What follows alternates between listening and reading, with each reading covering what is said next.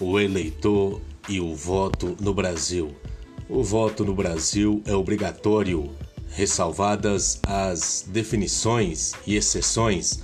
Jovens com 16 e 17 anos, idosos com mais de 70 anos e analfabetos, ou seja, na maior parte de sua vida, você terá o dever de ir às urnas a cada dois anos a fim de eleger os seus representantes. No dia da eleição, você pode comparecer ao local de votação portando o título de eleitor e um documento com foto para identificação.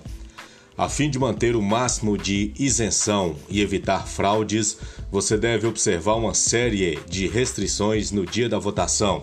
Por exemplo, você não pode fazer propaganda pública para candidatos ou partidos políticos, especialmente se participar de manifestações coletivas, não portar câmeras, máquinas fotográficas ou celular na cabine de votação. Jamais venda seu voto. Apesar de que a prática de compra de votos tem sido proibida, ela ainda existe no país. Ao fazer isso, você está corrompendo a democracia e favorecendo pessoas que não têm apreço pela coisa pública. Essas pessoas são provavelmente mais propensas a causar danos terríveis ao erário público, pois gastaram dinheiro e terão que repô-lo às custas do povo. Não basta meramente comparecer às urnas. Um bom eleitor precisa saber votar bem Votar em branco ou nulo no nosso sistema equivale praticamente a jogar o voto fora. É melhor que você tenha consciência e posição sobre o que é melhor para o seu município.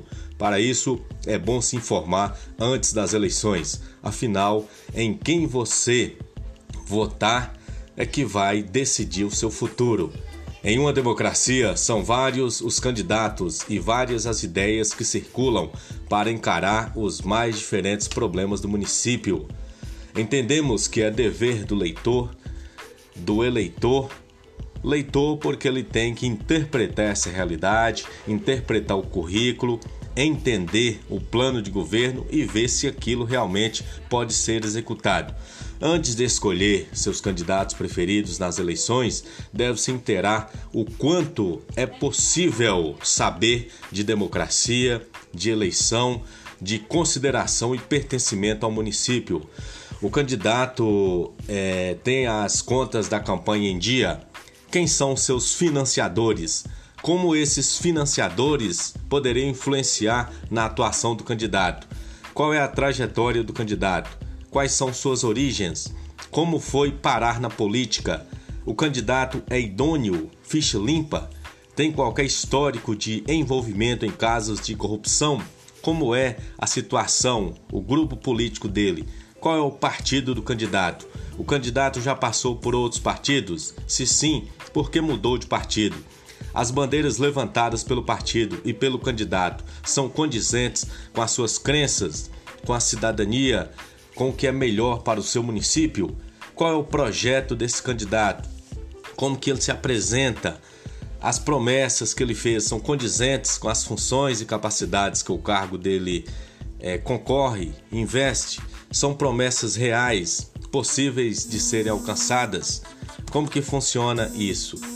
O horário eleitoral gratuito é muitas vezes visto como chato, mas também pode servir como fonte de informação Tenha em mente que essas propagandas elas vão mostrar um pouco do que é esse candidato, qual é aí a sua imagem, quem são as pessoas que estão com ele e o que, que ele pode oferecer ao seu município, já que ele vai receber 52 salários durante 48 meses.